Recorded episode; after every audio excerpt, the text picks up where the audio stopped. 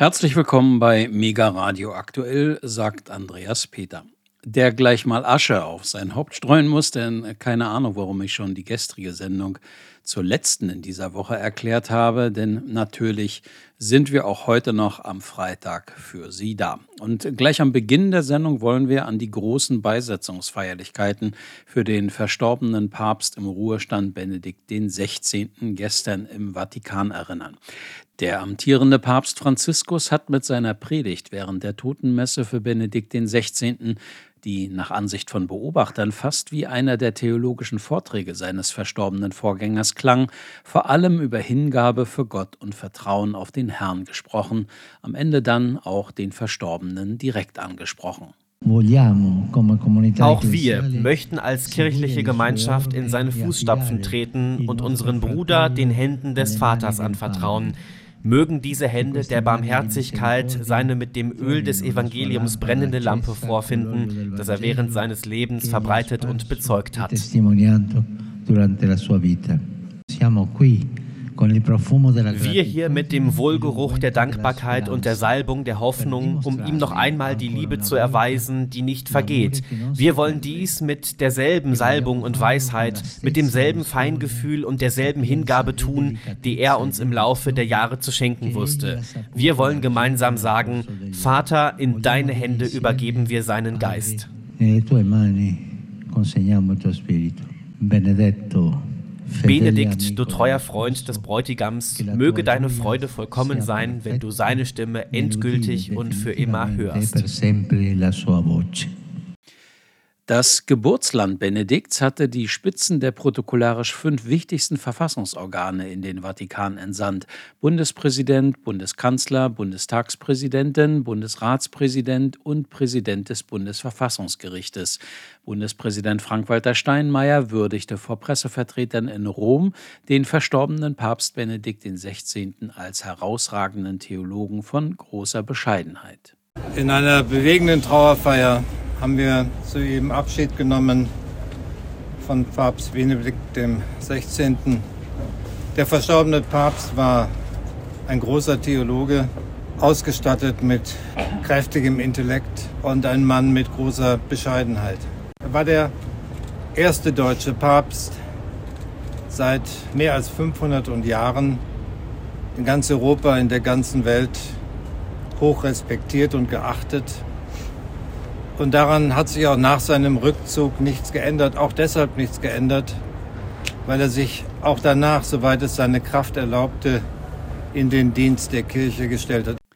Auch der Vorsitzende der katholischen Deutschen Bischofskonferenz, der Limburger Bischof Georg Betzing, war bei dem Pressetermin in Rom anwesend. Wir haben einen Papst zu Grabe getragen und äh, diese bewegende Feier wird sicher für lange Zeit mit uns gehen.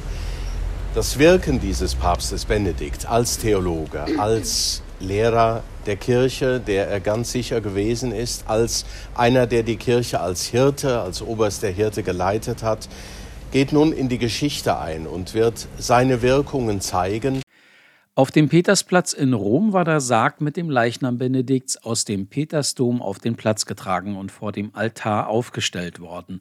Geschätzte 50.000 Gläubige, darunter viele aus Deutschland und Benedikts bayerischer Heimat, hatten sich auf dem etwas nebelverhangenen Platz versammelt um ihm die letzte Ehre zu erweisen. Unter ihnen auch Bayerns Ministerpräsident Markus Söder. Er war unser Papst, so haben wir das empfunden. Auch viele, viele Menschen, die vielleicht kirchlich gar nicht so eng gebunden sind, haben dieses Gefühl immer gehabt. Denn er hat ja immer gesagt, er trägt Bayern in seinem Herzen. Also es zeigt, dass äh, Papst Benedikt schon sehr tief in den Herzen der Menschen drin war. Auch wenn er sicherlich ein anderer Typ als beispielsweise Johannes Paul II. gewesen ist. Das ist das eine. Und das zweite jetzt hier gerade auf diesem Petersplatz fand ich es war ein schönes Requiem.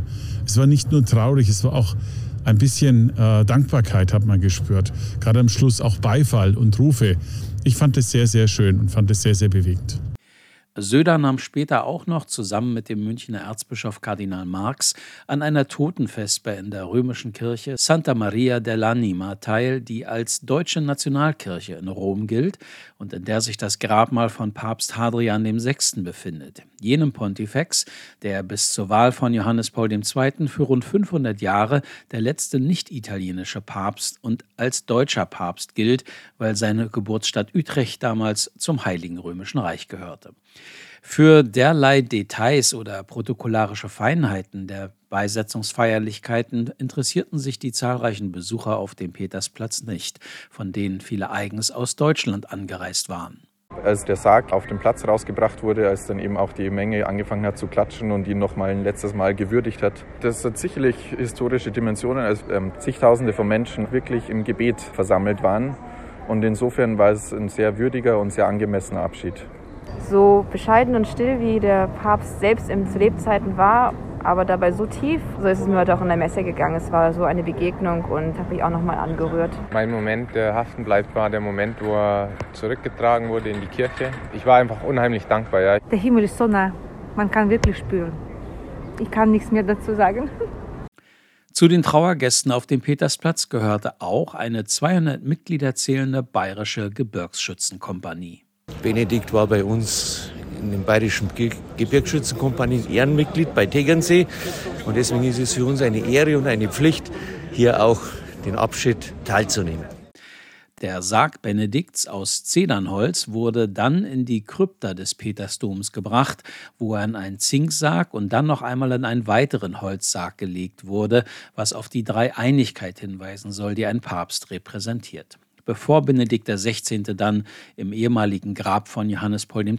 zur letzten Ruhe gebettet wurde, was dem letzten Wunsch von Josef Ratzinger entsprach und dadurch möglich wurde, weil die sterblichen Überreste von Karol Wojtyła nach seiner Seligsprechung 2011 in eine Kapelle im Petersdom selbst überführt wurden. Sie hören Megaradio aktuell. Die Finanzierung und die künftige Struktur der rund 1900 Krankenhäuser in Deutschland stand gestern im Mittelpunkt einer Beratung der Gesundheitsminister von Bund und Ländern. Eine Expertenkommission hatte dazu Anfang Dezember Vorschläge gemacht. Bundesgesundheitsminister Karl Lauterbach äußerte sich in Berlin. Die Krankenhäuser sind in einer Notlage.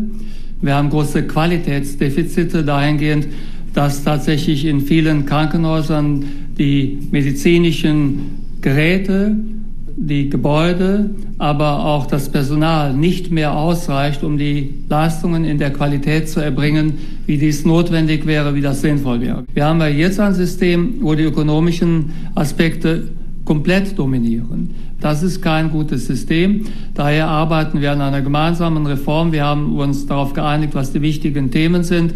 Und wir wollen bis zur Sommerpause 23 einen Vorschlag entwickeln, den wir dann mit den Ländern gemeinsam zum Gesetz machen. Wir könnten in der Qualität sehr viel besser sein, als wir sind, wenn wir eine andere Vergütungsstruktur hätten, eine andere Planungsstruktur hätten. Und daran arbeiten wir in dieser Zusammensetzung. Auch Niedersachsens SPD-Gesundheitsministerin Daniela Behrens und der nordrhein-westfälische CDU-Gesundheitsminister Karl-Josef Laumann gaben eine Erklärung ab. Die Krankenhausreform, die der Bund mit den Ländern zusammen vorhat, ist eine Mammutaufgabe.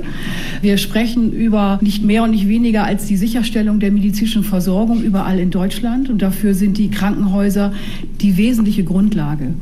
Und wir haben aber jetzt schon die Situation, dass die Krankenhäuser in großen Schwierigkeiten sind aus unterschiedlichen Gründen. Einmal, weil ihnen Pflegefachkräfte fehlen, einmal, weil die Finanzierung nicht stimmt oder auch, weil der demografische Wandel uns so viele Probleme bereitet, dass wir wirklich zu Reformen gezwungen gezwungen sind.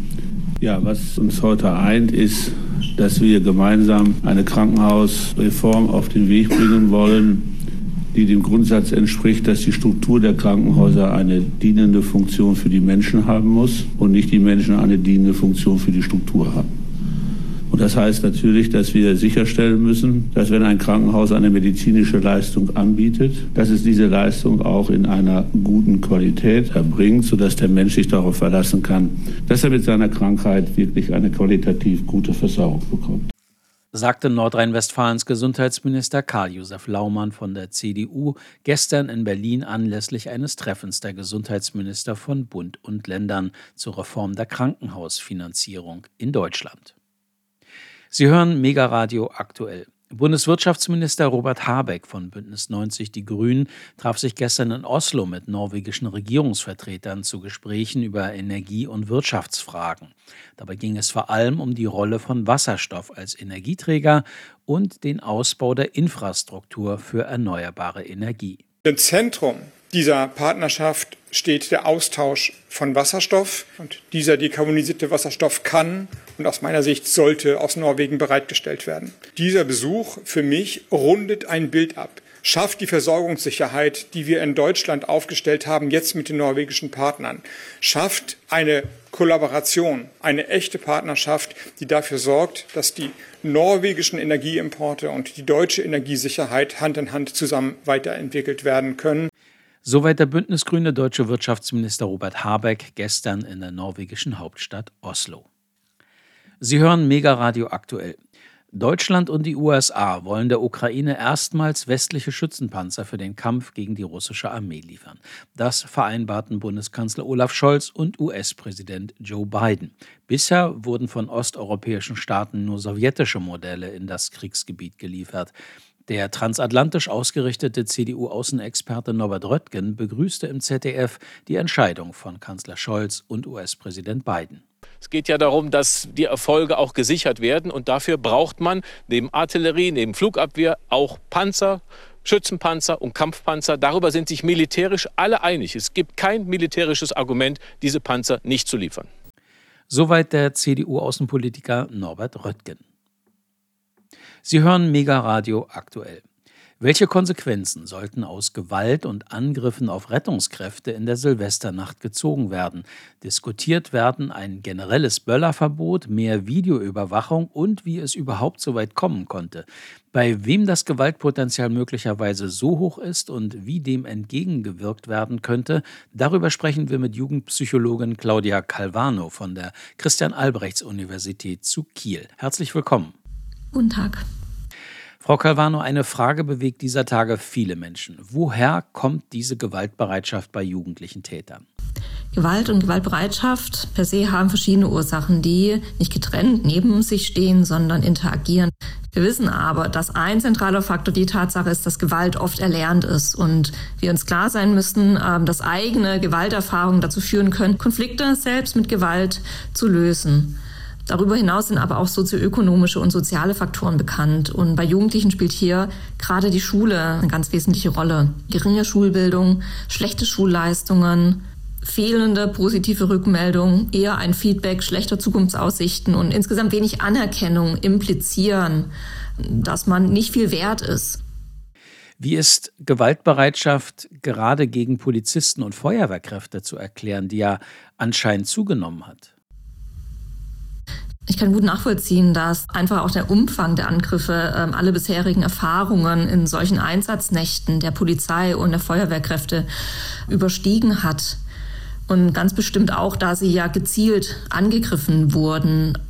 Ob das jetzt so war, weil ähm, Polizei und Feuerwehr von den Täterinnen als Vertreter des Staates gesehen wurden, das vermag ich nicht zu urteilen und trifft sicherlich auch nicht auf alle zu. Es kann aber natürlich bei einem Teil der Gruppe mit einer Motivation gewesen sein.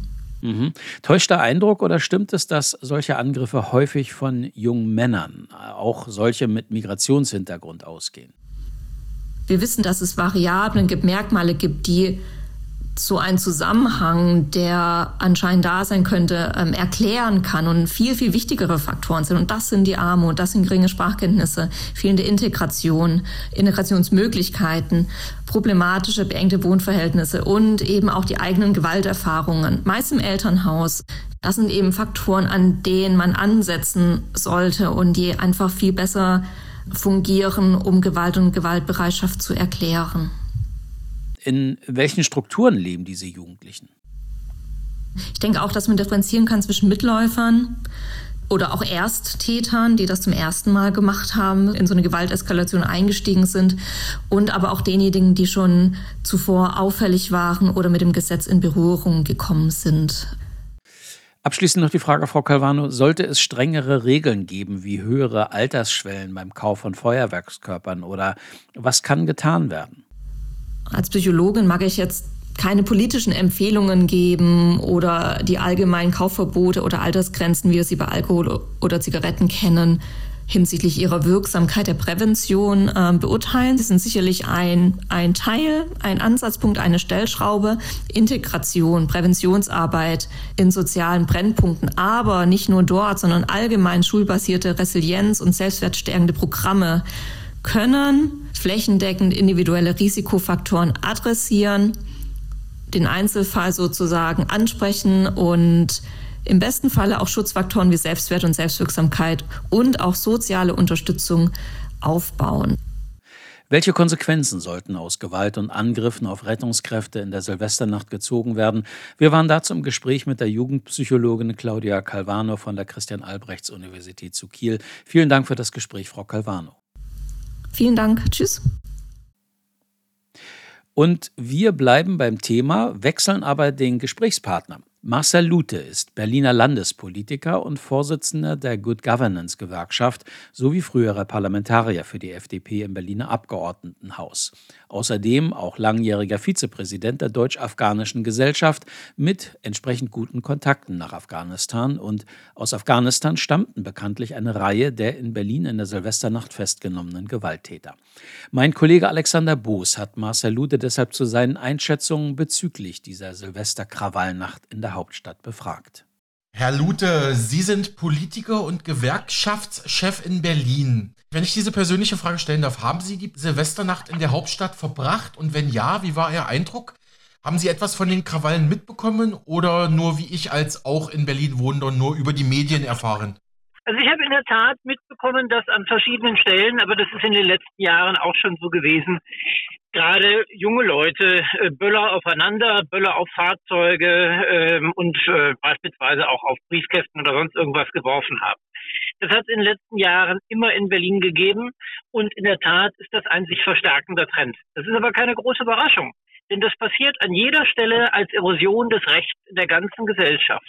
Wenn Sie zunächst einmal kleinere bzw. weniger Übertritte zulassen und dann aber eben diese über längere Zeiträume unsanktioniert bleiben, dann versuchen natürlich, das kennt im Übrigen auch jeder aus der Pädagogik, dann versuchen eben halt diejenigen, die sich eigentlich an Regeln halten sollen, diese Regeln immer weiter auszudehnen. Und so wird dann eben halt beispielsweise auch aus der Beleidigung eine Körperverletzung, aus der einfachen Körperverletzung eine schwere Körperverletzung und so weiter und so fort über die Jahre. Und das ist eine Beobachtung, die wir, wenn wir in die Kriminalstatistik schauen, in der Tat, insbesondere in Berlin, in den letzten 10 bis 15 Jahren deutlichst machen können. Guter Hinweis, wir sprechen im Verlauf des Gesprächs auch noch über die ja, Rechtslage sozusagen, aber ich will noch mal bei den Krawallen selber bleiben. Da gab es ja in den sozialen Medien viele ja, Videos sind da kursiert. Auf einem Silvestervideo sieht man einen Mann, wie er einen Feuerlöscher auf einen Rettungswagen wirft. Ein anderes zeigt eine Person, die mit einer Pistole in einen stehenden Streifenwagen schießt. Also jetzt erstmal die Angriffe auf die Rettungskräfte, aber auch es wurden auch Raketen auf Passanten geschossen. Also, also, also Silvesterraketen wurden wirklich wie Kriegsraketen verwendet und auf Passanten geschossen. Ganze Autos haben äh, ähm, Feuer gefangen, sind teilweise komplett ausgebrannt. Es sah teilweise aus wie im Krieg in, in Syrien oder in, in der Ukraine. Also manche Straßenzüge hier in Berlin. Ja, meine Frage, Herr Lute, was erhoffen sich denn Menschen? Es waren ja vor allem auch viele Täter mit Migrationshintergrund, wie ja mittlerweile bekannt ist. Was erhoffen sich solche Menschen mit solchen Taten? Ist das reine Provokation? Ist das wirklich ein Aufbegehren gegen den Staat oder pure Blödheit? Also ich denke, man macht so etwas, weil man es kann. Das ist die, das ist die, ich sag mal, Zusammenfassung meiner, meiner Antwort, die ich jetzt gerne noch weiter ausführe. Sie haben insgesamt, und wenn wir das mal auf einer höheren Ebene betrachten, in jeder Gesellschaft Normen, die gelten für jedermann. Die gelten nur nicht für diejenigen, die über diesen Normen stehen, aus welchen Gründen auch immer oder das jedenfalls glauben. Und all diejenigen, die solche Taten vollüben und dabei vollkommen unsanktioniert ausgehen, so wie das auch jetzt wieder in, ich sage mal, sicherlich 99 Prozent der Fälle äh, der Fall sein wird. Ich erinnere im Kontext auch an die nicht festgestellten Täter der Kölner Silvesternacht vor einigen mhm. Jahren. Mhm. Dann lernt man daraus, dass man zu diesem privilegierten Kreis gehört, der das kann. Und das ist natürlich ein ganz großartiger Anreiz für jeden, der äh, aufgrund, ich sage mal, psychologischer Fehlprägung der Auffassung ist, dass er ohnehin zu einer höherwertigen äh, Gruppe von Menschen gehört, die anderen per se überlegen ist, beispielsweise aufgrund ihres Glaubens oder ihrer Herkunft. Und das findet man dann eben an dieser Stelle bestätigt. Da wischt sich eine Mischung aus Sozialneid, Hass und eigener intellektueller Unterprivilegiertheit, wir hatten so schön Dummheit formuliert, ähm, entsprechend Raum. Also die großen deutschen Leitmedien wie die ARD oder also generell der öffentlich-rechtliche Rundfunk, die haben sich sehr viele Tage lang geziert, eigentlich konkret zu benennen, wer die Tätergruppen waren. Mittlerweile ist bekannt, es waren viele Menschen mit Migrations- oder Fluchthintergrund dabei. Natürlich auch, ich glaube, aus dem Kopf 45 deutsche Straftäter, also mit deutscher Nationalität, aber eben auch viele mit syrischer oder afghanischer Nationalität. Warum verpassen wir uns da selber einen Maulkorb? Ich meine, weil wir wissen, es gibt Millionen äh, Menschen mit Migrationshintergrund in Deutschland, die sich benehmen, die, die Geschäfte machen, Läden führen, Taxifahrer, erfolgreiche Geschäftsmänner, Musiker, ne, die, die sich alle benehmen können. Und nur wenn es um diese kleine kriminelle Gruppe geht, dann wird gesagt, ja, das darf man ja nicht sagen, weil damit würde man Ressentiments schüren. Wie blicken Sie darauf? Ich äh, antworte zunächst nicht als Vorsitzender der Good Governance Gewerkschaft, sondern als langjähriger Vizepräsident der Deutsch-Afghanischen Gesellschaft. Und mhm. im Übrigen ja, äh, wie Sie, glaube ich, äh, auch, auch schon mal berichtet hatten, auch unter anderem Ihren Professor der Universität Kundus. Die afghanische Arbeitsministerin hat vor einigen Jahren bei ihrem Besuch in Deutschland deutlich gemacht, dass diese Afghanen, die hier nach Deutschland kommen, dringend, dringend bitte zurückgeschickt werden nach Afghanistan. Zum einen, weil man junge Arbeitskräfte braucht zum Aufbau der afghanischen Wirtschaft und des Landes. Explizite Bitte der damaligen afghanischen Regierung. Zum anderen, weil sie sagt, Moment, die haben ja in der Regel die afghanische Staatsangehörigkeit. Das heißt, irgendwann können die in unser Land zurückkommen, werden aber nicht vernünftig in unserem Sinne in Afghanistan integriert. Das heißt, sie lernen zunächst mal, dass es anscheinend sanktionsfrei ist, Straftaten zu begehen und kommen dann nach Afghanistan zurück. All das wollen wir, die afghanische Regierung, stand 20, ich glaube 17 oder 18 bei ihr Besuch, auf keinen Fall durchgehen lassen. Das muss sich jeder bewusst machen, der hier, wie jetzt auch gerade die Grünen, davon spricht, man müsse Afghanistan helfen. Das tut man mit Sicherheit nicht dadurch, indem man Kriminelle frei lässt. Und jetzt kommen wir zu meiner langjährigen Funktion als innenpolitischer Sprecher im Abgeordneten. Wir haben selbstverständlich, und das kann jeder objektiv in den Zahlen nachlesen, ich habe doch in meinem Buch Sanierungsfall Berlin mit vielen, vielen Quellen belegt.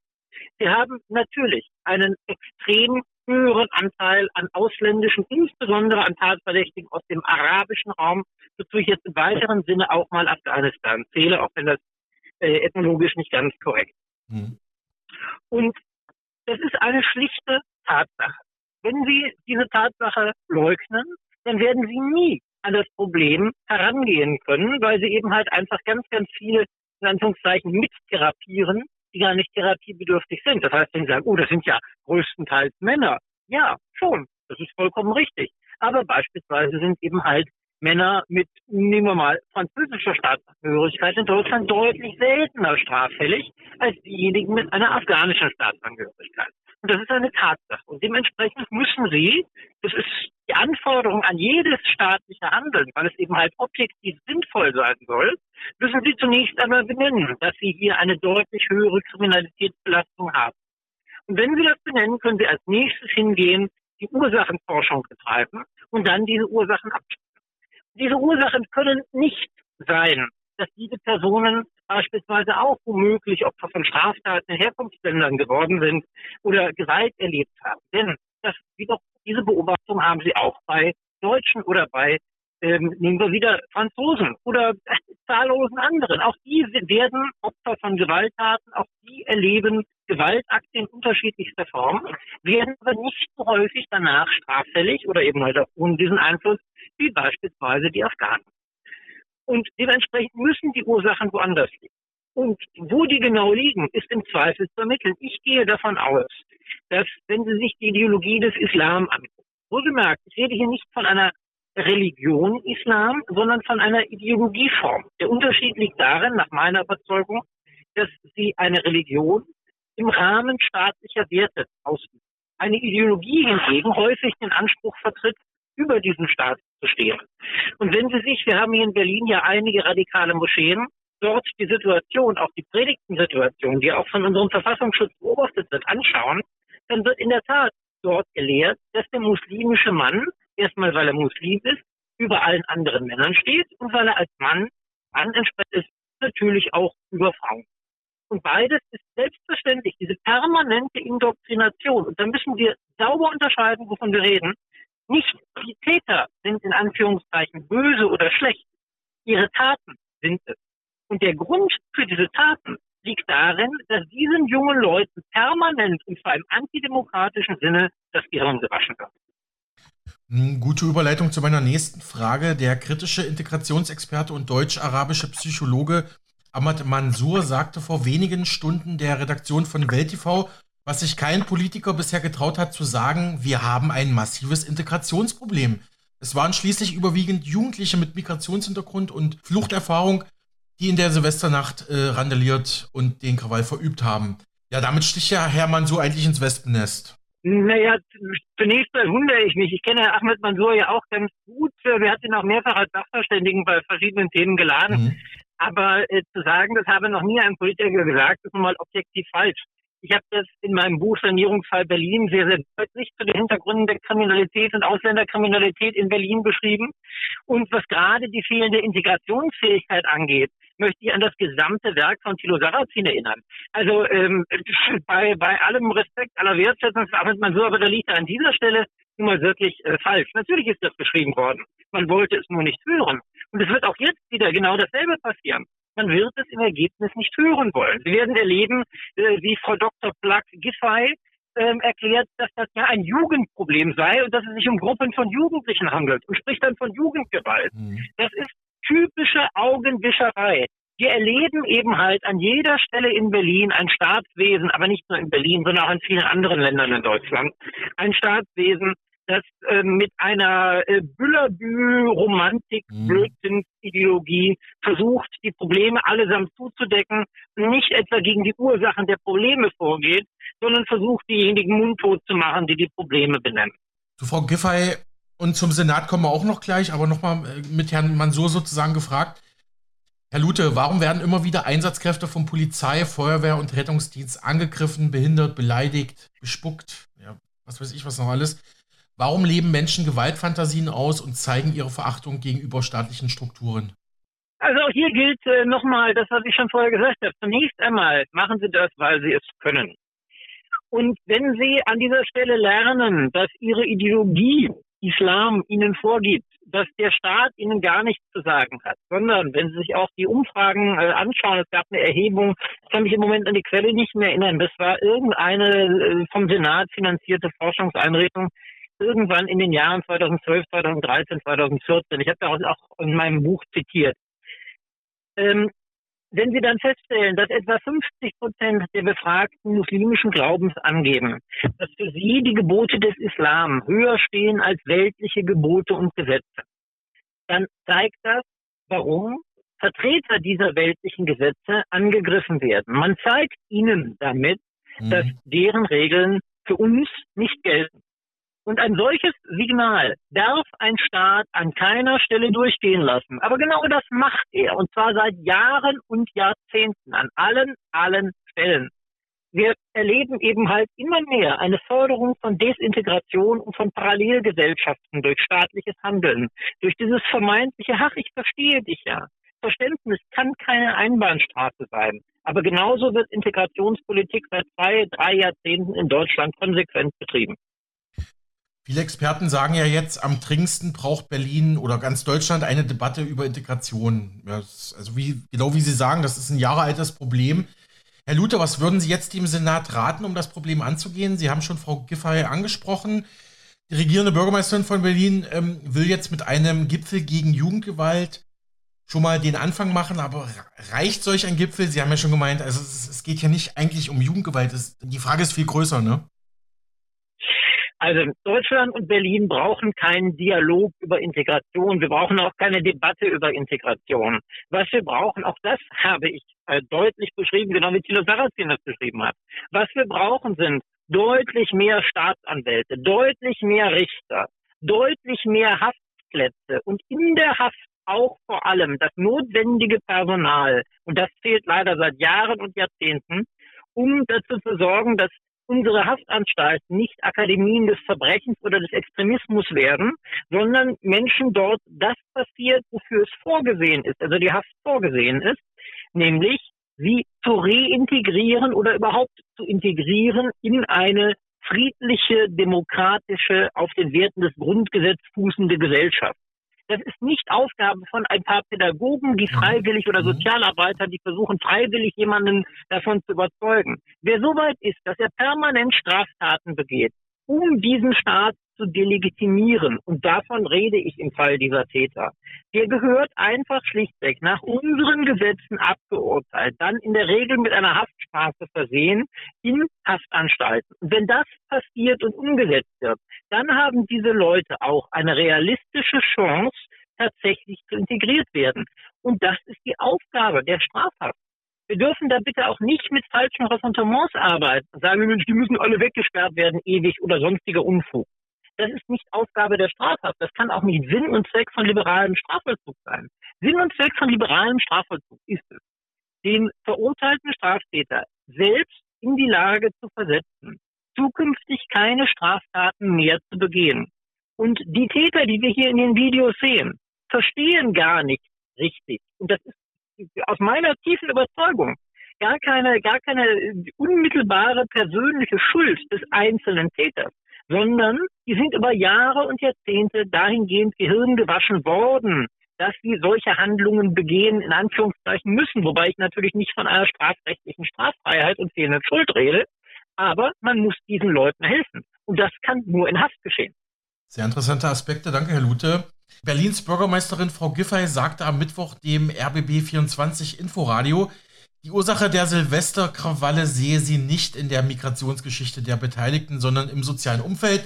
Außerdem behauptete die SPD-Politikerin, in den vergangenen Jahren sei die Polizei in Berlin unter sozialdemokratischer Verantwortung massiv aufgestockt worden. Und ich weiß, Herr Ludi, Sie sind sehr gut vernetzt mit Polizei, Feuerwehr und Rettungskräften in Berlin. Ich glaube, das sehen Sie komplett anders, nehme ich an. Naja, zunächst mal äh, zeigt Frau Dr. Plug Giffey nochmal ganz eindeutig, warum Heinz, Bus äh, Heinz Buschkowski, ihr politischer Ziehvater, der sich wirklich mit Integration auskennt, sich so deutlich von ihr distanziert in den letzten Jahren.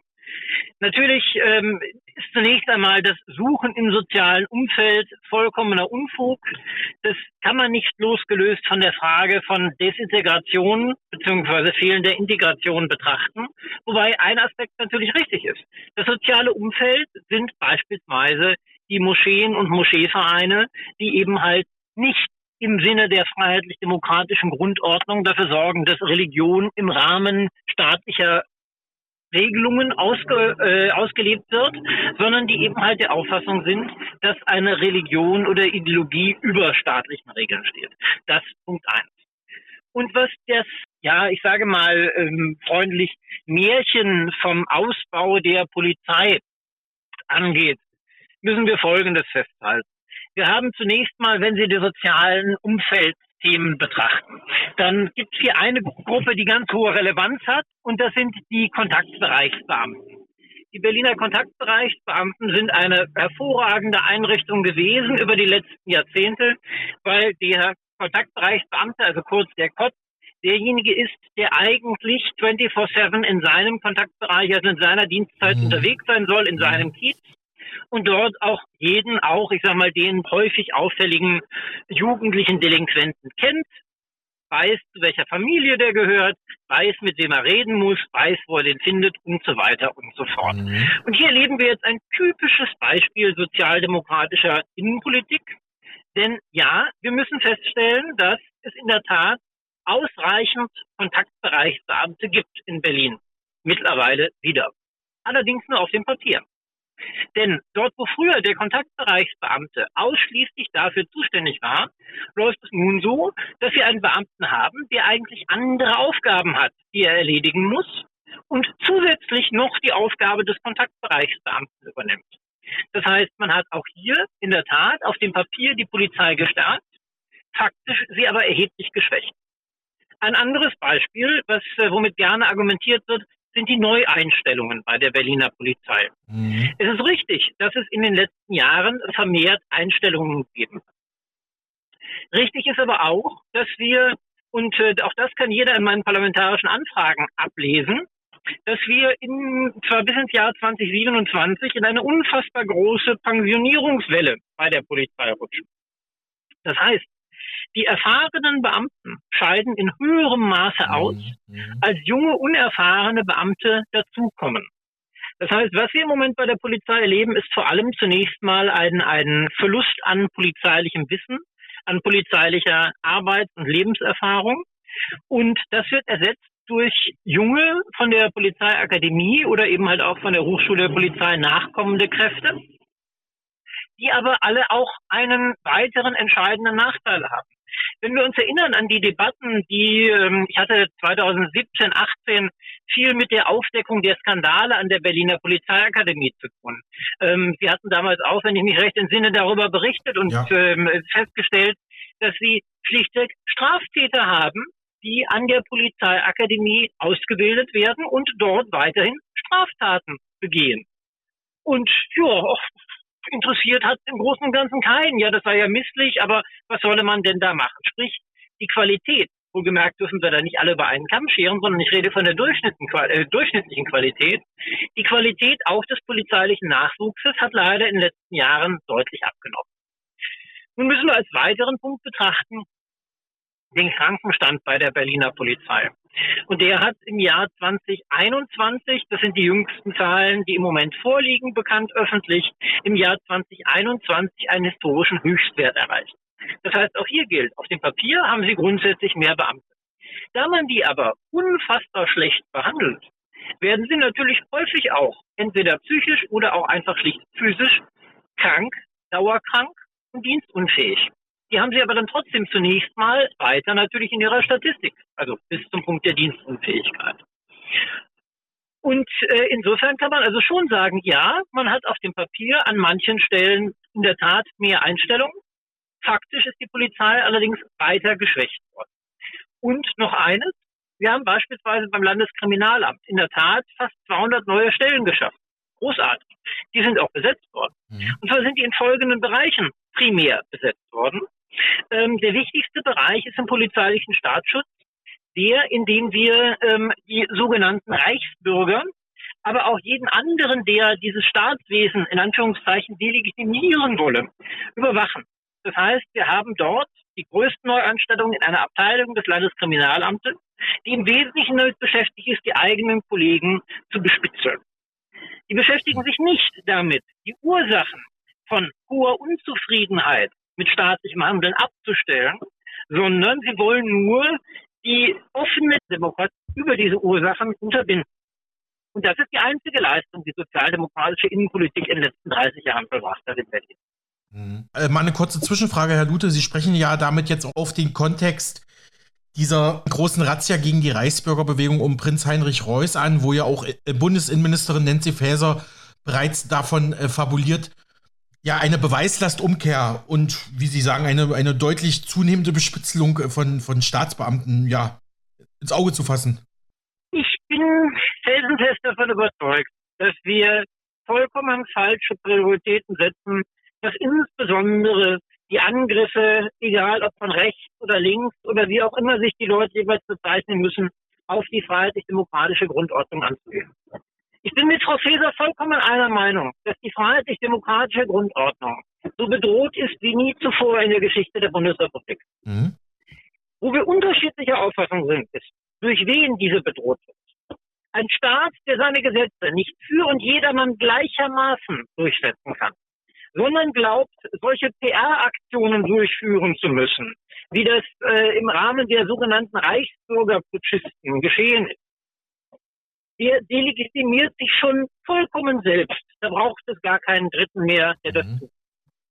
In dem Moment, in dem jemand, und es werden viele hunderttausend Bürger jedes Jahr Opfer einer Straftat, in der sie Opfer einer Straftat werden und dann die Erfahrung machen, dass eigentlich niemanden interessiert, dass sie selbstverständlich nicht durch staatliches Justizsystem einen Ausgleich dafür erfahren, dass der Staat sie nicht schützen konnte, obwohl sie dafür die Hälfte ihres erwirtschafteten Einkommens abgeben an den Staat.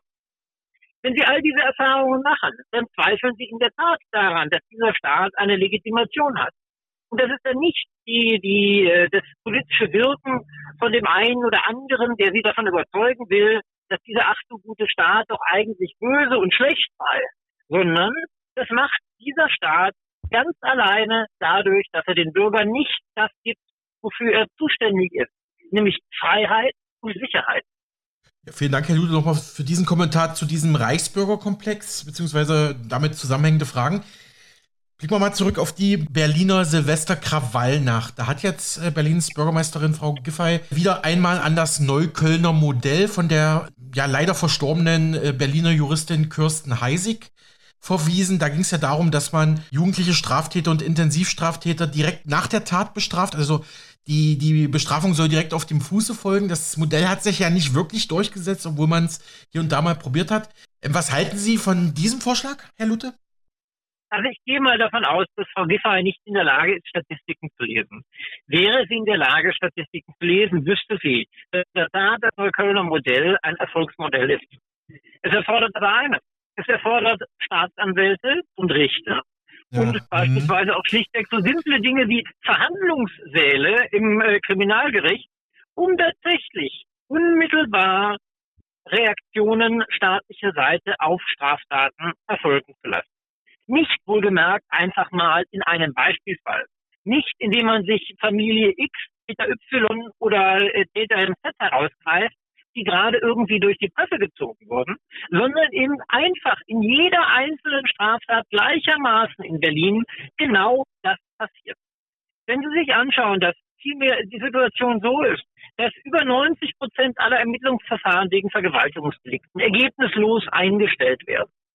Wenn Sie sich anschauen, dass mhm. dann wiederum von den verbliebenen 10 Prozent weitere etwa 90 Prozent mit Bewährungsstrafen oder Strafbefehlen enden, dann zeigt das, dass wir ein ganz, ganz, ganz massives Ungleichgewicht zwischen dem staatlichen Anspruch, Recht durchzusetzen und den notwendigen Personalkapazitäten in der Justiz haben.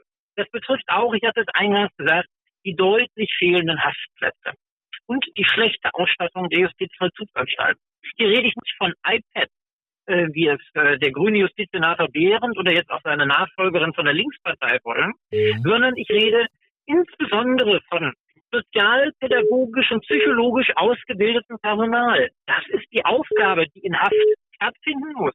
Die Menschen müssen dort, die inhaftiert sind, verstehen, warum sie das nicht machen dürfen, was sie getan haben. Es muss tatsächlich ein Lernprozess einsetzen und durchgesetzt werden. Und wenn dieser Lernprozess nicht stattfindet, sondern sich stattdessen eben halt potenzielle Mittäter zukünftiger weiterer Straftaten im Justizvollzug kennenlernen, dann muss man sich nun wirklich nicht wundern, dass wir, was das angeht, in den letzten Jahren und Jahrzehnten keinerlei Verbesserung erreicht haben, sondern im Gegenteil eine dramatische Verschlechterung. Da sind wir ja wieder bei dem Punkt, was Sie und Herr Sarrazin beispielsweise fordern, mehr Haftplätze, mehr Staatsanwälte, mehr ja, personelle Stärke auch für die Justiz- äh, und Strafverfolgungsbehörden, damit die auch wirklich gut arbeiten können. Ich erinnere mich, Herr Lute, wir beide sprechen ja schon seit Jahren in, in zahlreichen Interviews über diese Themen das, das Thema ist ja uralt, ne? Das ist ja ein uraltes, ähm, nicht nur Berliner Problem, ne? Für die, für die Justiz, Polizei und Strafverfolgungsbehörden. Ja, in der Tat, es ist uralt. Ähm, die Lösung bleibt ähm, so simpel, wie sie es auch schon immer war. Sie müssen eben halt tatsächlich diese Kräfte auch einstellen. Jetzt heißt es ja, aber die Staatsanwälte oder Richter fallen ja nicht vom Himmel. Ja, das ist äh, so durchaus äh, nicht falsch, sondern die laufen im Moment allerdings zum Beispiel in irgendwelchen Kanzleien rum, praktizieren als Rechtsanwalt, sitzen irgendwo äh, in Unternehmen als Justiziare und so weiter und so fort. Wir haben natürlich durchaus genügend Juristen, die in der Lage wären, diese Aufgaben grundsätzlich auch auszufüllen. Die sind natürlich auch nicht sofort, wenn Sie jetzt, ich sag mal, weiß ich nicht, ein Justiziar von irgendeinem Unternehmen nehmen, der bisher im Wesentlichen Wirtschaftsrecht gemacht hat, dann ist der natürlich nicht sofort in der Lage, Einzelrichter beispielsweise ähm, am, am Kriminalgericht im Moabit zu werden oder als Staatsanwalt tätig zu werden. Nicht sofort. Aber die Ausbildungsdauer, also die faktische sozusagen dann vor Ort, ähm, die wird immer gleichermaßen lang dauern, egal mit wem Sie arbeiten, sofern Sie dann eben halt einen Volljuristen haben. Und entweder können Sie sagen, ach Mensch, wir warten einfach mal sechs Jahre, bis wir den nächsten ausgebildet haben und den stellen wir dann ein. Oder sie legen eben halt sofort los und schaffen attraktive Angebote. Die können eben halt in einer Verbeamtung äh, beispielsweise liegen, die können aber eben halt auch natürlich daran liegen, dass sie einfach auf Zeit Beamte ernennen, beispielsweise eben halt äh, entsprechend äh, Richter oder Staatsanwälte. Diese Möglichkeiten sind im Moment in dieser Form tatsächlich rechtlich noch nicht vorgesehen. Die ließen sich aber natürlich durch den Gesetzgeber, und das ist immer noch das Parlament, jederzeit schaffen. CDU-Chef Friedrich Merz hat ja kritisiert, dass das vor allem ein Berlin-internes Problem sei, diese Gewaltausbrüche und Eskalationen zur Silvesternacht. Also da wird mal wieder der Moloch Berlin beschworen, sage ich mal. Und äh, Frau Giffey konterte daraufhin, die Gewaltausbrüche seien kein Berlin-Phänomen. Ähnliches sei schließlich auch in anderen Städten Deutschlands passiert, etwa da, wo CDU oder CSU regieren. Wie schätzen Sie das ein als ehemaliger FDP-Parlamentarier Berlins, Herr Lute? Also wir hatten vorhin über die Kölner Silvesternacht gesprochen, als ein Beispiel. Ich war auch vor einiger Zeit, ich komme ja ursprünglich aus Nordrhein-Westfalen, in Essen unterwegs ja. äh, und bin dort auf der Rüttenscheider Straße angegriffen worden äh, von einer Gruppe 16, 17, 18-jähriger arabischen Phänotyps, Jugendlicher. Ja, die breit in einer Gruppe von, ich sag mal, 10, 12 Leuten über die Straße gelaufen sind. Natürlich haben sie diese Phänomene überall in Deutschland. Sie haben sie an manchen Stellen stärker, an manchen Stellen weniger intensiv. Vielleicht ist auch bei Friedrich Merz irgendwo im heimischen Sauerland die Situation noch ein bisschen besser, weil da sowieso kein Mensch wohnt. Aber überall da, wo Menschen zusammenkommen, gerade eben halt Menschen mit Migrationshintergrund, ist die Integration absolut wichtig. Und wo die Integration scheitert, und in Berlin, gerade auch in diesen Bezirken, ist sie gescheitert. Dort, wo sie scheitert, geht sie automatisch natürlich mit einer hohen Kriminalitätsbelastung einher. Also insofern muss man auch Herrn Merz empfehlen, vielleicht einfach mal ein bisschen äh, über den äh, Fichtendorfrand des Sauerlands hinweg zu gucken. Dann wird er sehen, dass außerhalb von Attendorn die Lage in der Tat genauso ist. Herr Lute, ich habe ja mal exemplarisch einen Bericht des NDR, des Norddeutschen Rundfunks, herausgesucht, der zeigt, Entschuldigung, der zeigt, wie sehr, wie sehr sich der spaltende Zeitgeist immer mehr durch Politik und Gesellschaft frisst. So habe ich das jetzt mal genannt. Ähm, demnach sieht FDP-Politiker Christopher Vogt, er ist äh, Fraktionschef äh, der FDP im Landtag von Schleswig-Holstein, als Ursache für diese Eskalationen vor allem erhebliche Erziehungs- und Integrationsdefizite. Das wiederum konterte die afrodeutsche Integrationsministerin des Landes Aminata Touré von den Grünen. Sie schrieb bei Twitter, wir können jetzt natürlich gerne 18 Wochen lang dämliche Metadebatten über Integration, über Integration führen oder wir schützen Einsatzkräfte von Polizei, Feuerwehr, Rettungskräfte und die Bevölkerung mit einem einfachen Verbot von Böllern. Daraufhin Vogt wieder, er warf Touré vor, sie mache es sich viel zu leicht. Das ist so eine einfache Lösung gibt es nicht. Ähm, wie betrachten Sie das, Herr Lute? Also, wenn wir mal ganz, ganz weit zurückgehen, ähm, im christlichen Glauben auf den dritten und vierten Menschen, dann erschlug Kain seinen Bruder Abel mit einem Stein. Das lehrt mhm. auch, äh, um nochmal den Weg zur CDU zurückzufinden, das lehrt auch jeden guten Christenmenschen, ja. dass nicht etwa der Stein das Problem ist, sondern der Bruder Kain, der Abel erschlagen hat. Denn der Stein lag da auch schon vorher rum. Er wurde aber zweckentfremdet. Genauso werden Feuerwerkskörper zweckentfremdet. Es wird auch beispielsweise ein Küchenmesser regelmäßig zweckentfremdet. Es wird auch ein Auto bzw. ein LKW zweckentfremdet. Sie können aber auch, äh, auch nehmen wir mal eine einfache Plastiktüte zweckentfremden, um damit einem Menschen Schaden zuzufügen. Es wird auch Sprache immer wieder zweckentfremdet, um Unsinn von sich zu geben. Und genau das tut diese grüne Kollegin ganz offensichtlich an dieser Stelle einmal mehr, genau wie jeder andere, der in einer Breitmäuligkeit nun von Feuerwerkverbot oder sonst irgendetwas spricht. Diese Leute missbrauchen an dieser Stelle Sprache und ihre eigene politische Verantwortung dafür, einmal mehr Augenwischerei zu betreiben. Das Problem ist nicht der jeweilige Gegenstand. Das Problem sind übrigens auch nicht legale Schusswaffen. Das Problem ist stets der illegale Gebrauch. Das heißt, der entgegen dem intendierten Zweck vorgenommene Gebrauch. Und wenn Sie alles inklusive des Steins verbieten, dann zeigt die mhm. Erfahrung der Menschheitsgeschichte, dass der Mensch auch wunderbar in der Lage ist, ohne Hilfsmittel, alleine mit Körperkraft, aus körperlicher Überlegenheit oder aus Massen heraus Straftaten zu begehen und andere an Leben und Gesundheit zu schädigen. Ich möchte, also wenn ich das äh, Bild da dieser Grünen konsequent zu Ende denke, dann müssten sie also auch Menschen als solcher oder zumindest Menschenansammlungen von mehr als einem verbieten. Dann müssten sie allerdings auch noch verbieten, dass ein Mensch stärker ist als der andere. Denn auch so werden ja Gewalttaten mhm. verübt. Es ist einfach schlichtweg absoluter Unfug.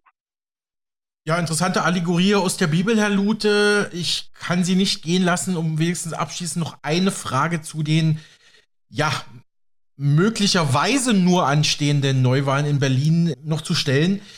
Sie hat mir im Vorgespräch gesagt, Sie ähm, sind da nicht so ganz glücklich mit der, mit der terminlichen und inhaltlichen Neuwahlansetzung am 12. Februar 2023, wo ja die Wahlen von 2021 in Berlin nachgeholt werden. Zunächst mal müssen wir festhalten, wir haben eine Entscheidung des Berliner Landesverfassungsgerichtshofs. Die hat nur eines festgestellt. Die hat festgestellt, dass die Wahlen vom 26.09.21 keine gültigen demokratischen Wahlen sind. Alles, was danach erfolgt, also auch die willkürliche Festlegung eines Wahltermins auf den 12.02. Hoppla, die Hopp aus der Hüfte geschossen ist Verantwortung nicht des Berliner Verfassungsgerichtshofs, sondern der handelnden Beamten und politisch verantwortlich. Und wenn der Landeswahlleiter von Berlin nun glaubt, äh, hingehen zu können und äh, aus der Hüfte heraus sich ein neues Wahlrecht zusammenzudenken, von dem er glaubt, dass das schon irgendwie so passen wird, indem man einfach willkürlich alle möglichen Änderungen vornimmt, dann wird auch diese Wahl sicherlich so nicht gültig werden. Das kann ich jetzt schon prophezeien. Und ich gehe sicher davon aus, dass das Bundesverfassungsgericht nicht ohne Grund sowohl auf meine Anfechtung als auch auf die Anfechtung von Kollegen der FDP ähm, jetzt Fristen gesetzt hat, um zu reagieren. Es haben ja 43 Berliner äh, Bürger, unter anderem im, im, wesentlichen Teil Mandatsträger der FDP, diese Wahlwiederholungsentscheidung erneut angefochten vor dem Verfassungsgericht. Also vor dem Bundesverfassungsgericht. Und wenn nun tatsächlich das Bundesverfassungsgericht jetzt gerade getan hat, Fristen setzt bis Mitte Januar, um auf dieses Vorbringen zu antworten, dann zeigt das mir sehr deutlich, dass man beabsichtigt, eine Entscheidung in dieser Sache zu treffen. Und das Bundesverfassungsgericht ist ja in letzter Zeit nicht gerade dafür bekannt, Entscheidungen schnell zu treffen. In dem Moment, in dem es sich jetzt mal rührt, spricht schon viel dafür, dass es entscheiden wird. Das heißt, womöglich ist jede im Moment abgegebene Stimme, die bei der Briefwahl abgegeben wird, allein schon deshalb schlichtweg vergebene Liebesmüh, weil es am 12.02. gar keinen Wahltag geben wird.